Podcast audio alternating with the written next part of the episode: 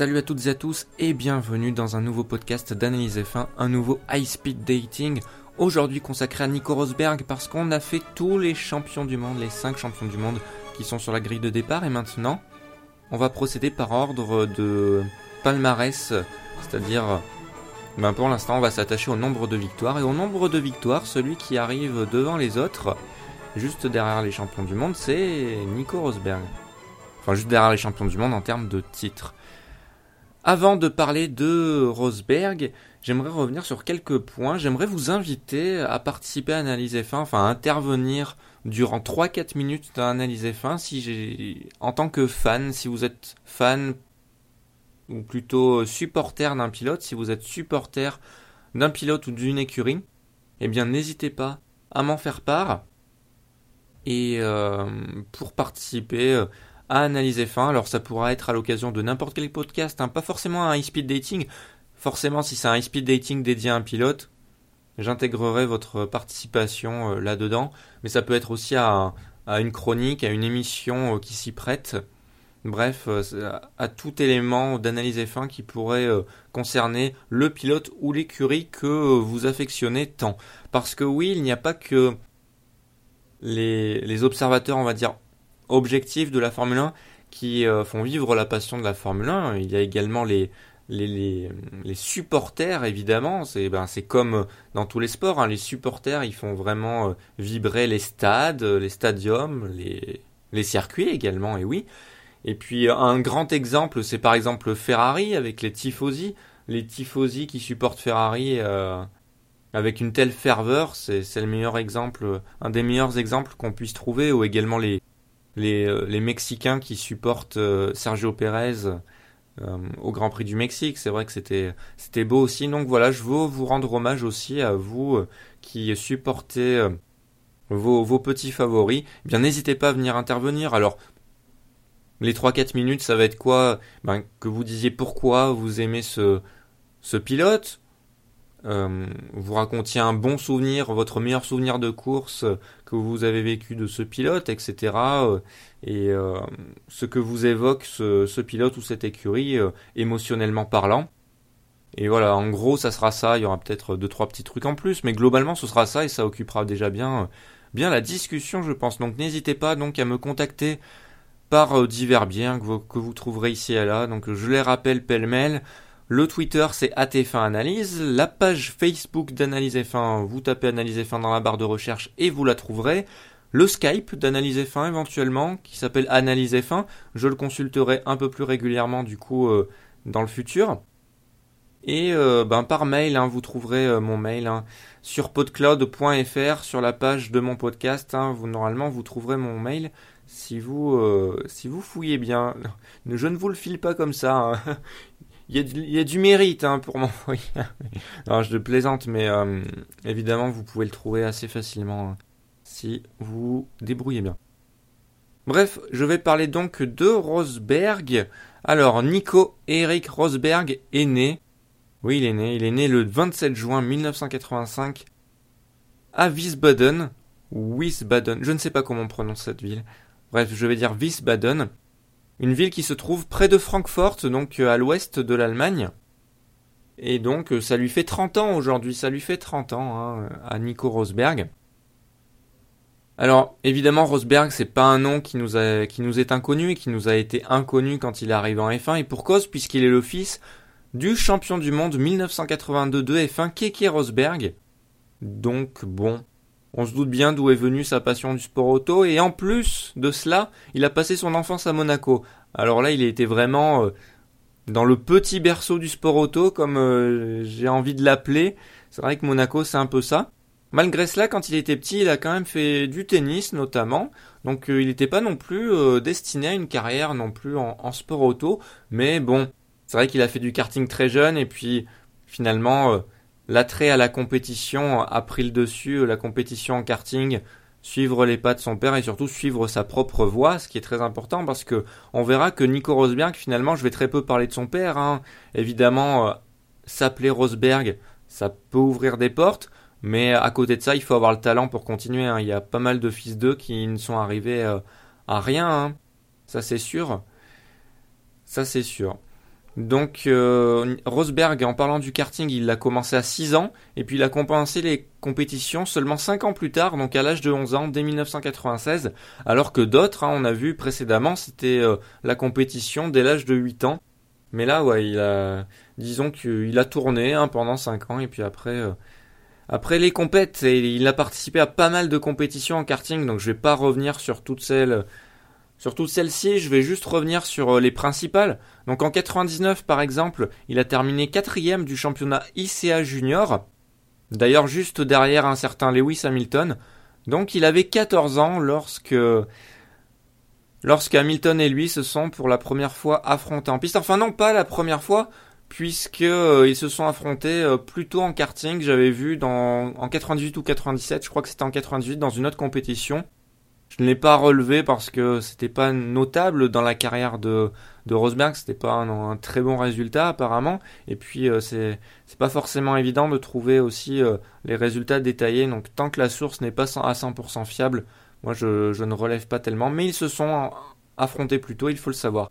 Et dans ce championnat ICA Junior de 1999, il y avait aussi Robert Kubica qui a terminé cinquième de ce championnat, donc juste derrière Rosberg. Et Kubica également, dans le championnat que je n'avais pas relevé là, que je vous ai dit précédemment, eh bien il y était aussi, donc euh, les trois se sont suivis. Également en 99, il y avait Pastor Maldonado dans ce championnat, Guido van der qu'on retrouve très souvent dans les HSD en ce moment, et c'est une question de génération, hein, forcément, il y a des pilotes qui vont revenir assez souvent. Et pour la petite anecdote, euh, le vainqueur de ce championnat ICA Junior euh, de 99 s'appelle Reinhard Kofler, et euh, ben, dans sa carrière, ensuite, qu'est-ce qu'il a fait? Pas grand-chose, mais quand même, il a terminé, euh, il a remporté la Formule BMW Junior et il, euh, il, est auréolé de deux victoires en Formule Renault 2000 sur deux saisons différentes, mais bon, c'est déjà ça. Donc deux victoires en monoplace et puis ensuite, il est tombé dans, dans l'oubli. Je crois qu'il a participé à un championnat GT qu'il a gagné, je crois, si mes souvenirs sont bons de de cette page internet. Oui, il a, remporté un, titre en GT1 quand même. Mais ensuite, il est vraiment tombé dans l'oubli. Mais aujourd'hui, il peut vraiment se la péter, on peut dire, en, disant que voilà, fut un temps où il a battu, euh, il a battu des, champions et euh, notamment Hamilton. Donc euh, c'est quand même, quand même assez bien. Bon, ça c'est vraiment pour la petite anecdote. En 2000, eh bien, Rosberg et Hamilton sont de nouveau ensemble et cette fois-ci sont coéquipiers la fameuse saison où ils étaient coéquipiers en karting, où on retrouve cette fameuse photo là où ils sont, euh, côte à côte euh, sur les kartings. Eh bien, euh, ils étaient coéquipiers en championnat d'Europe Formule A. Donc c'est quand même là quand même une autre dimension. C'est un championnat assez réputé dans le dans le milieu du karting. J'en parle souvent hein, du championnat Formule A, Formule Formule Super A, etc., etc. C'est des championnats renommés en karting et les deux ont ont détonné dans ce championnat puisque Rosberg termine deuxième, juste derrière Lewis Hamilton encore une fois. Donc voilà, le... est-ce que sa destinée était déjà de finir derrière Hamilton hein? Ben, Je ne sais pas, je, je vous laisse à vos pensées. En tout cas, euh, c'est assez marrant de, de, de, de voir ça. Mais voilà, déjà que les deux soient à un tel niveau en karting, ça montre déjà euh, ce qui va devenir ensuite, euh, vu qu'ils ont fait un très bon travail par la suite en monoplace et en F1. Là, je vous spoil, hein, mais je ne vous spoil sans vous spoiler. Hein. Vous, connaissez la suite quand même. En 2001, en 2001, il fait des petits débuts en monoplace, Rosberg, en participant à trois courses en Formule BMW Junior. La fameuse Formule BMW Junior euh, qu'avait remporté euh, Kofler. Enfin, pas exactement, puisque là, c'est la Formule BMW Junior Cup Iberia. Donc euh, c'est vraiment une cup, il a participé à trois courses, voilà. Mais surtout en 2001, il effectue également des, autres compètes en cartes, dont, euh, dont les Italian Open Masters Formula, où il termine cinquième de, de ce championnat, de ces Masters, juste derrière Hamilton, encore une fois. J'ai envie de dire, là ça fait ça fait beaucoup, hein. Ça fait trois fois de suite. Ah, ça me rappelle une certaine période où ça fait trois fois de suite également. J'y reviendrai. Et dans ce championnat, il y avait également Van der Garde, tiens donc, hein, on l'avait oublié ou pas, et Adrien Sutil notamment, etc., etc. Donc il effectue ses vrais débuts en monoplace cette fois-ci, Nico Rosberg en 2002, et quel début puisqu'il remporte la Formule BMW ADAC, qui est une formule reconnue, c'est la Formule BMW allemande. Notamment c'est euh, cette compétition, ce championnat qu'avait remporté Vettel notamment, qu'il avait fait bien connaître du, du comment dire des observateurs les plus, les plus assidus. En 2003 et 2004, il participe au F3 Euro Series et à quelques courses uniques, dont le Grand Prix de Macao, hein, le célèbre Grand Prix de Macao.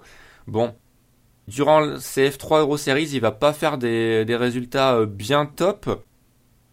Bien bien top, hein, donc euh, bon, il termine je crois dans le top 10 à chaque fois, mais c'est pas, pas notable on va dire.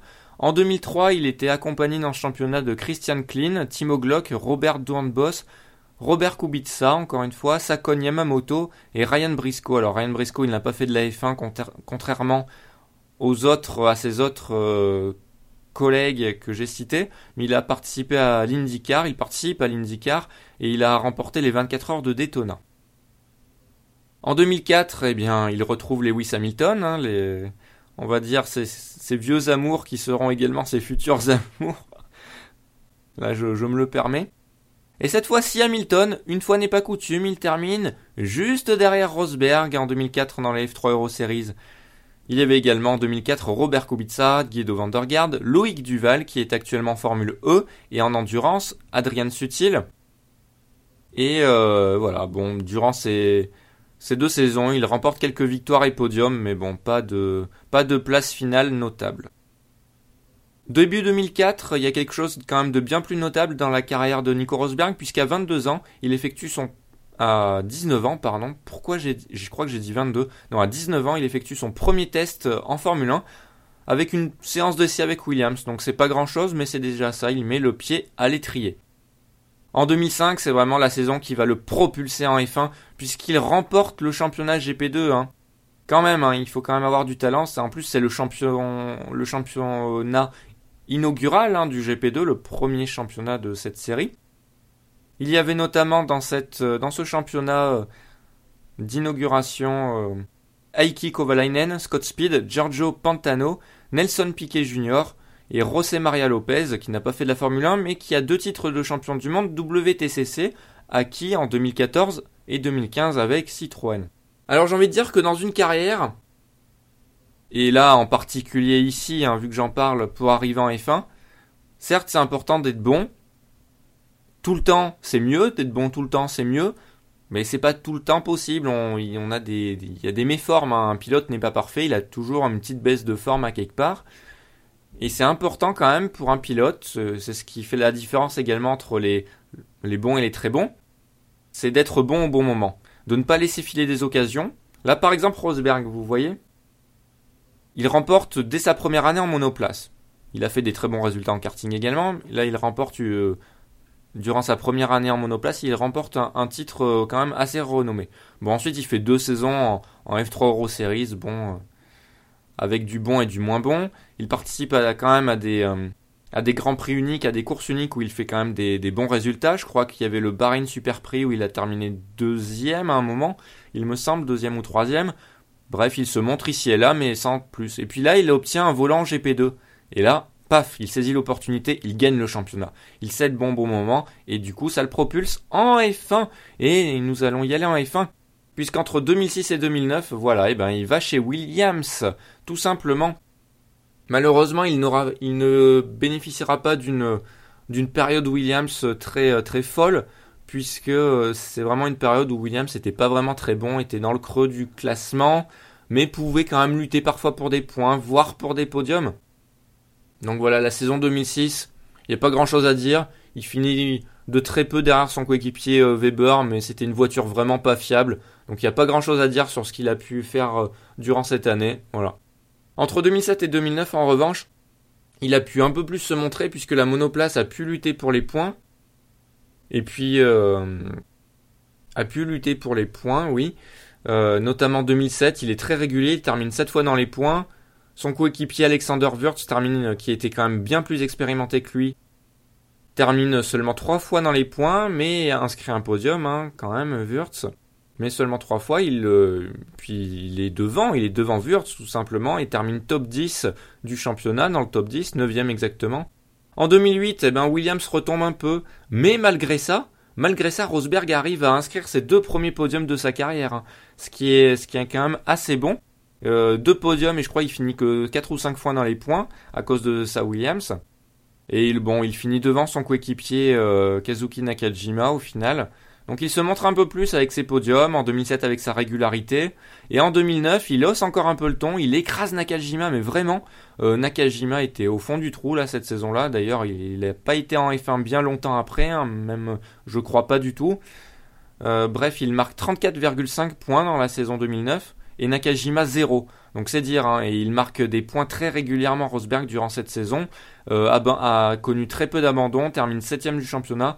Bref, en 2009, voilà, il, se montre comme un, un des grands espoirs de la Formule 1, des grands espoirs de la Formule 1.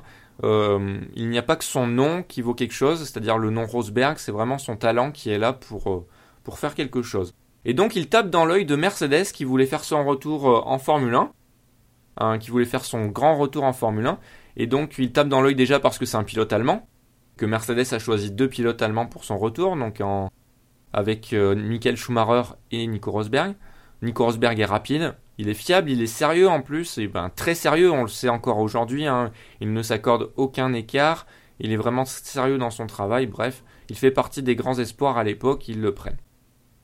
Ce qui est intéressant, c'est que à ce moment-là, Rosberg va monter d'un cran dans comment dire au niveau du niveau de l'écurie, au niveau de la qualité de l'écurie. C'est-à-dire que ben, Williams, c'était pas une période faste hein, pour eux.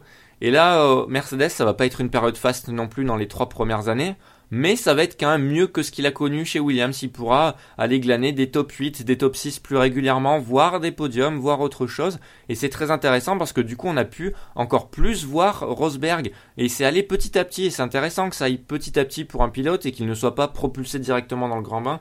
On a vu par exemple avec Sergio Pérez qui est passé de Force India à McLaren, même si la McLaren qu'il a connue était guère plus rapide que sa Force India, euh, que sa Sauber, pardon, parce qu'à l'époque il était chez Sauber avant d'être chez McLaren.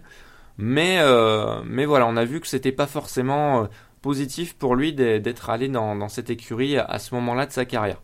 Et là, il y a des exemples qui peuvent se retrouver à l'infini. Hein. D'ailleurs, je me souviens du dernier podcast que j'ai fait où j'ai parlé de Verstappen. Voilà, il faudrait pas qu'il arrive dans le grand bain trop vite. Hein. Enfin, surtout s'il n'est pas prêt. Même si là, on l'a mis quand même dans le grand bain. Euh. En Formule 1, déjà, le passer de une saison en monoplace direct en Formule 1, euh, c'est déjà être dans le grand bain. Ce serait pas la première fois qu'il ferait le grand saut, mais quand même, hein, il faut faire attention aux carrières des pilotes. Bref, ça monte légèrement d'un cran et euh, Rosberg arrive à poursuivre sur sa lancée. Du coup, euh, il ne subit pas de pression plus que cela, à part que quand même la pression qu'il a, c'est quand même euh, pas au niveau de la qualité de sa monoplace, mais au niveau de la visibilité dont jouit l'écurie Mercedes déjà avec le retour de cette écurie, et ensuite et surtout avec Michael Schumacher aux, commandes. Hein. Michael Schumacher aux commandes qui revient, qui est quand même le pilote le plus titré de l'histoire. Donc forcément, du coup, on observe aussi euh, Rosberg et c'était pas forcément évident. On donnait pas euh, pas Rosberg gagnant hein, dans l'histoire et finalement il a euh, il a été plus qu'honorable. Hein. il a été assez assez fort, même très très fort face à Schumacher. En 2010, dès la première saison, il marque trois podiums, euh, Rosberg. Il est très régulier. Il n'y a que quatre courses où, il est hors des points. C'est très fort. Hein, vraiment, il poursuit sur, euh, sur sa lancée hein, qu'il avait euh, montré. Et il marque surtout deux fois plus de points que Schumacher. Alors Schumacher revient, n'est pas en forme. C'est pas le Schumi qu'on a connu au début des années 2000, ça c'est sûr. Mais quand même, c'est quand même une performance assez énorme de faire ça. Et il termine septième au championnat, Rosberg. En 2011, c'est pareil, hein, il est juste un peu moins dominant avec Schumacher, mais sinon c'est à peu près la même saison, hein, et il euh, termine également septième du championnat. Donc voilà, 2010-2011, il se montre Rosberg. C'est là vraiment qu'il se montre euh, vraiment aux yeux du paddock, aux yeux de tout le monde, hein, encore plus qu'avant. Donc ça c'est bien, il, a vraiment une courbe de progression très intéressante. En 2012, c'est une grande année pour Rosberg puisqu'elle marque euh, l'avènement de sa première victoire en Formule 1. Et puis euh, il, euh, il, glane une deuxième place à Monaco également. Monaco qui est un peu son berceau, comme je l'ai dit, c'est chez lui en vrai. Et c'est également chez lui en piste, comme on le verra euh, plus tard, puisqu'il a quand même trois victoires, je crois, à Monaco, 2013, 2014 et 2015, si je me trompe pas. Alors 2014 et 2015 c'est sûr, 2013 je suis un peu moins sûr, mais je crois que oui. Il me semble que oui, hein. il me semble que 2013 également. À, revérifier. Hein. Je voulais faire la vérification, mais je n'y ai pas, je n'y ai plus pensé. Bref. Et encore une fois, en 2012, Rosberg écrase Schumi, hein, qui certes n'a pas été épargné par les problèmes, mais euh, ce n'est pas la seule raison. Souvent, c'est l'excuse numéro un. Ça, euh, j'ai eu plus de problèmes mécaniques que mon que mon coéquipier, mais il n'y a pas que ça. Quand on regarde les performances en piste, quand les deux étaient à armes égales, on voyait très clairement que Rosberg était euh, prenait le dessus plus régulièrement et ça se voit encore plus sur trois saisons. Donc c'est très fort hein, de la part de, de, Rosberg d'avoir fait ça. Et du coup, ben, Mercedes va le conserver tout simplement, va le conserver, va le mettre aux côtés de Lewis Hamilton, donc un autre gabarit que le Schumacher euh, post 2010, parce que le Schumacher post 2010 n'est pas aussi fort que le Schumacher euh, quand même des débuts des années 2000, même si ça reste Schumacher qui a ses qualités. Donc euh, faut pas minimiser non plus la performance de Rosberg. Et là, à partir de 2013, on entre dans une nouvelle dimension. On monte encore d'un cran du côté de Mercedes, puisque Mercedes devient la deuxième écurie euh, du plateau. Donc c'est assez bien pour euh, Rosberg qui monte encore un peu d'un cran. Et puis il monte d'un cran en termes de qualité également. Il remporte deux victoires. Il remporte deux victoires. Hamilton le bat. Hamilton le bat cette saison-là. Ça faisait longtemps que euh, quelqu'un n'avait pas battu Rosberg hein, euh, dans sa carrière. Ça montre donc qu'Hamilton est très fort, ça montre ses qualités énormes de champion du monde, et ça montre également celle de Rosberg, parce que Rosberg termine vraiment proche d'Hamilton hein, au championnat du monde 2013. Il inscrit une victoire de plus que, ce dernier en plus, donc c'est vraiment positif pour Rosberg hein, également. Donc voilà, il progresse également, en même temps que les voitures qu'il conduit progressent également. En 2015, la voiture progresse. En 2014, pardon, la voiture progresse encore plus puisque Mercedes devient top team absolu en Formule 1. Et euh, voilà, il va progresser déjà à ce contact et à ce contact euh, et au contact d'Hamilton. Hein.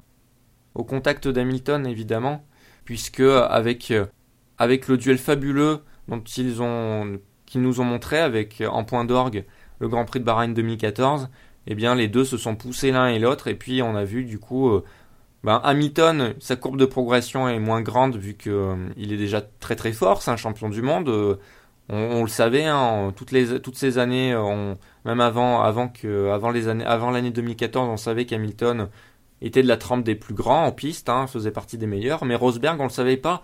Et Rosberg, on l'a un peu plus su parce que ouais, on peut dire qu'il fait partie quand même d'une classe de pilotes parmi les meilleurs. Pas, il, a, il lui manque juste le petit quelque chose pour être champion du monde. Qui fait un champion, non, mais quand même, il a montré euh, durant les années 2014-2015 qu'il était très fort. Il a, bah, inscrit en deux saisons 11 victoires quand même. Donc c'est assez fort. Hein. Mark Webber ne faisait pas ça hein, quand il était chez une Red Bull tout aussi dominante. Donc c'est dire. Alors après, certes, il a été à chaque fois battu par Hamilton hein, entre 2013 et 2015. Là, je vous fais l'analogie avec le karting avant. Ça veut rien dire hein, de faire une analogie entre les deux, mais c'est marrant quand même de voir euh, que, ça se ressemble avec les époques. Enfin bref, mais même si euh, Rosberg n'a pas pu battre Hamilton, n'a pas pu être champion du monde, il faut pas enlever quand même justement, euh, il faut pas enlever le fait que euh, il faut pas enlever ses victoires, il faut pas enlever le fait de, de son amélioration qui a été quand même assez assez grande hein, tout du long de, sa carrière et surtout chez, chez Mercedes où il, il a vraiment une autre dimension. Et du coup, c'est pas un hasard, c'est pas un hasard que le premier high speed dating après les champions du monde, eh bien, ce soit, euh, ce soit Nico Rosberg euh, auquel il soit consacré, hein, vraiment. Parce qu'il est devenu, comme je l'ai dit, un très bon pilote, meilleur qu'avant. Et voilà, euh, beaucoup de pilotes dans sur le plateau. là, on peut en citer beaucoup. Ça, ça, serait même plus difficile de citer les pilotes qui ne seraient pas devenus de fait des numéros 2 d'Hamilton. Hein. Il y en a beaucoup qui le seraient devenus, c'est vrai, hein, vraiment des numéros 2 qui n'auraient jamais lutté avec Hamilton, qui n'auraient jamais été aussi proches de lui euh, en 2014 pour remporter un titre, et voire n'auraient même pas fini euh, deuxième du championnat du monde. Hein. là, il y, en a, beaucoup. Donc là, on peut saluer Rosberg pour ça. Et de l'aveu même d'Hamilton, d'ailleurs, euh, récemment, et beaucoup de fois en interview, il admet que Rosberg est très fort pour mettre au point une F1, et que voilà, donc c'est quand même très bien d'avoir la reconnaissance de son coéquipier malgré le duel assez féroce, malgré la rivalité. C'est très bien quand même hein, d'avoir ça. Et en plus, Rosberg, euh, il est devenu vraiment une bête en qualification. Maintenant, il fait partie vraiment des tout meilleurs du plateau en qualification. Même si avant il était déjà fort en qualif, mais maintenant il est vraiment très très fort en qualif. Et ça c'est vraiment au contact euh, de ce duel. Hein. En partie, en partie, euh, c'est en partie ce duel avec, euh, avec Lewis qui l'a, qui l'a enrichi. Ça les a enrichis tous les deux et c'est beau de voir ça. Hein. C'est beau de voir ça en Formule 1. Durant sa carrière à, Rosberg, il n'a connu que deux écuries finalement, Williams et Mercedes. Hein. C'est, assez rare en, en, quand même en beaucoup de saisons là, en, en 9 saisons, 9 saisons, 9-10 saisons. Deux écuries seulement avec une très bonne courbe de progression, comme je l'ai dit, que ce soit une courbe de progression personnelle et également une courbe de progression euh, avec... Euh, bah en fait, sa courbe de progression personnelle est proportionnelle à la courbe de progression des écuries dans lesquelles il était. Donc c'est parfait, c'est ce que je disais tout à l'heure. Dans son avant-carrière F1, il a été bon bon moment. Bien là, c'est pareil, il a su être bon au bon moment et euh, pour se montrer, pour avoir une monoplace qui peut lutter pour la gagne maintenant. Maintenant, euh, voilà, maintenant, à lui de faire le boulot. Malheureusement, pour être champion du monde, parce que être deuxième, c'est bien, je loue les qualités de Rosberg, etc. Il s'est amélioré, c'est devenu un très bon pilote, mais son but, c'est vraiment d'être premier, c'est vraiment d'être champion du monde, on le sait. Et là, de ce côté-là, de ce côté de cet objectif-là, on sent vraiment euh, le plus négatif qui ressort de Rosberg.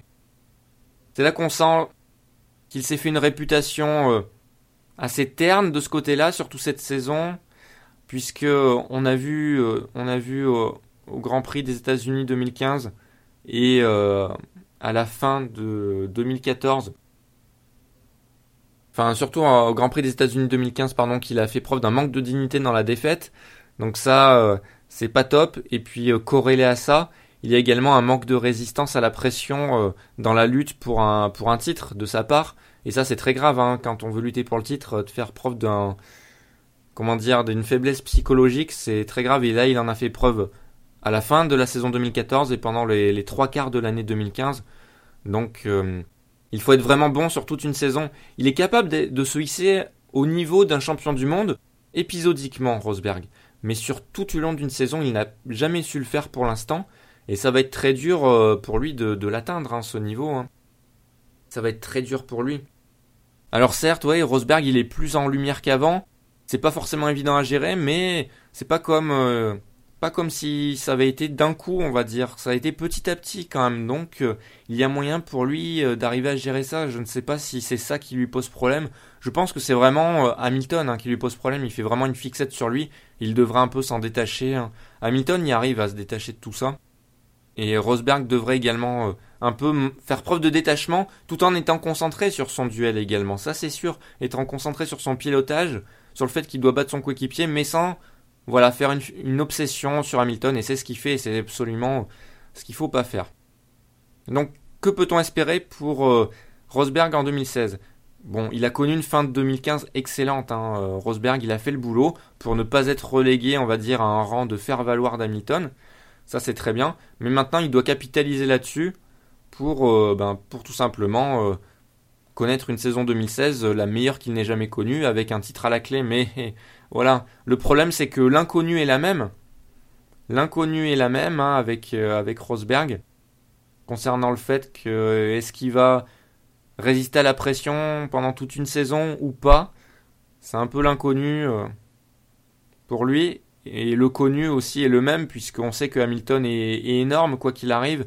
Lui, on a des certitudes avec Hamilton qu'on n'a pas avec Rosberg. C'est ça la différence entre les deux. Hamilton, c'est un triple champion du monde qui a remporté deux titres euh, dernièrement face à Rosberg directement et qui a battu Rosberg trois années de suite. Euh, donc pour Rosberg, moi je pense vraiment pas qu'il y arrivera sur toute une saison. Il n'a pas, euh, il n'a pas donné les certitudes pour le montrer. Et vraiment, s'il le fait, ce sera énorme, hein, ça c'est clair, ce sera énorme et ça fera date dans l'histoire, je pense, s'il le fait.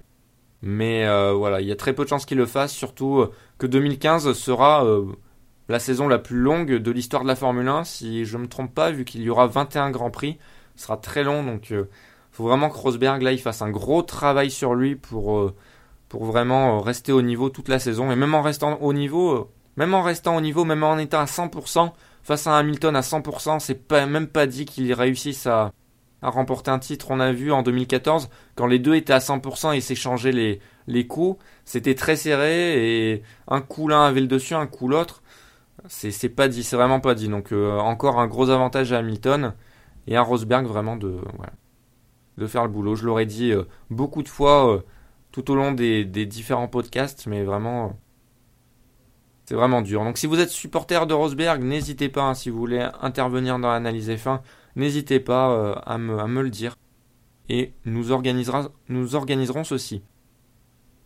Maintenant, on va revenir un petit peu sur la phase un peu plus légère des HSD c'est-à-dire euh, le palmarès du pilote. Donc Rosberg a effectué 10 saisons en F1, ce qui représente 185 Grands Prix, 14 victoires quand même, 41 podiums, ce qui représente quand même euh, plus d'un Grand Prix sur 5 passés sur le podium, 22 pole positions, 14 meilleurs tours en course et 1044 tours en tête, 1044 tours qui représentent 4800 4848 km pardon, en tête. Et donc euh, j'ai regardé sur, Google Maps, pour ne pas nommer euh, le site, j'ai regardé ce que ça faisait. Eh bien, euh, si on part de ma ville, c'est-à-dire de Clermont-Ferrand, et qu'on va en voiture à Ofsan, en Azerbaïdjan, eh bien, ça fait à peu près 4848 km, et on fait la distance qu'a parcouru euh, Rosberg en tête d'un Grand Prix.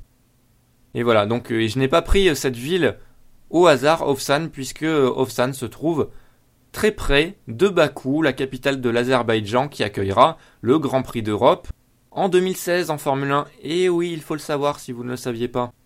Tout simplement. Avant de vous quitter, j'ai envie de rappeler les sources euh, qui m'aident à, préparer ces high speed dating. Donc il y a formula1.com, hein, le site officiel de la Formule 1, euh, les sites officiels des pilotes, le Wikipédia euh, des pilotes lorsque ceux-ci sont vérifiés, par exemple, pour euh, Nico Rosberg, le site officiel de Nico Rosberg mentionnait, euh, ben, officialisé, on va dire, le les informations contenues dans le Wikipédia. Donc ça, c'était très utile. StatF1 me sert, statf1.com me sert pour, pour tout ce qui est statistique, donc tout ce qui est la dernière partie, la partie la plus légère avec le palmarès. Attention sur StatF1, euh, avec les biographies, puisque j'ai remarqué euh, précédemment, en préparant mes, euh, mes HSD, et j'ai bien fait attention à ne, justement, à ne pas prendre toutes les informations de StatF1 pour acquises, puisque les biographies sont peuvent être incomplètes, voire incorrectes. Hein. donc il faut vraiment faire attention. En préparant mes podcasts, je fais d'ailleurs je fais très attention, je comment dire. Je recoupe les sources et lorsque je recoupe les sources et tout simplement, lorsqu'il y a une source fiable qui m'officialise quelque chose, je, je, peux, je peux le mettre dans, le, dans ma préparation de podcast. Mais sinon, des, des fois, j'ai eu des doutes et des fois, il y avait des choses fausses, donc je les ai pas dites. Je fais très attention, ne vous en faites pas. Tout ce qui est dit dans ces speed dating, ça vient vraiment de sources très fiables. Hein. C'est pas, euh, c'est pas dit au hasard. J'ai vraiment euh, essayé de recouper les sources durant ma préparation. Euh, ça prend du temps des fois pour certaines informations qui sont bêtes parfois. Par exemple, euh, quand je veux savoir l'âge d'un pilote euh, auquel il a commencé le karting, des fois ça varie hein, selon les sites. Il faut vraiment faire attention et vraiment trouver euh, la bonne source. mis à part tous ces sites que j'ai cités, il y a également DriverDB Database, DriverDB Database qui me sert, hein, que j'ai découvert récemment, mais qui est très, très important pour moi, notamment pour les résultats en karting et pour les, notamment les statistiques, les noms des pilotes qui ont qui ont affronté les pilotes de F1 en karting, c'est très utile. Driver DB Database, je conseille, c'est pas mal. Et donc euh, il y a divers sites, euh, divers autres sites vers lesquels peuvent me renvoyer euh, les, sites que j'ai cités. Voilà, tout simplement, c'est grosso modo les, sources que j'utilise pour, pour mes podcasts. Est-ce que j'en ai oublié Sûrement, sûrement, sûrement non en fait. J'en ai pas oublié. C'est bien, c'est bien tout ça les, sources. Voilà, et je remercie bien sûr eh bien, toutes ces sources hein, qui m'aident à préparer euh, les podcasts. Après, j'y mets également mon grain de sel. Ce n'est pas, euh, ce n'est vraiment pas du copier-coller. Hein. J'espère vraiment y mettre euh, mon assaisonnement. Je vous remercie d'avoir écouté ce podcast. N'hésitez pas à le partager eh bien, sur les, les réseaux sociaux, tout simplement. Et également eh bien, à découvrir les autres high speed dating via la playlist dont je rappellerai le lien euh, sur Twitter et si j'oublie n'hésitez pas à me demander le lien de la playlist, euh, je me ferai un plaisir de vous la communiquer, de vous le communiquer. Eh bien, d'ici le prochain podcast, eh bien, tout d'abord, joyeux Noël à tous. J'espère que vous avez eu des beaux cadeaux sous le sapin et des cadeaux euh, sous le signe de la F1, qui sait, ou sous le signe du sport auto. N'hésitez pas à me le dire, ça, d'ailleurs, sur, sur Analyse F1, en usant soit du hashtag Vivons notre passion, soit en me mentionnant directement. Et puis, euh, et puis voilà, d'ici le prochain podcast, vivons notre passion. À bientôt.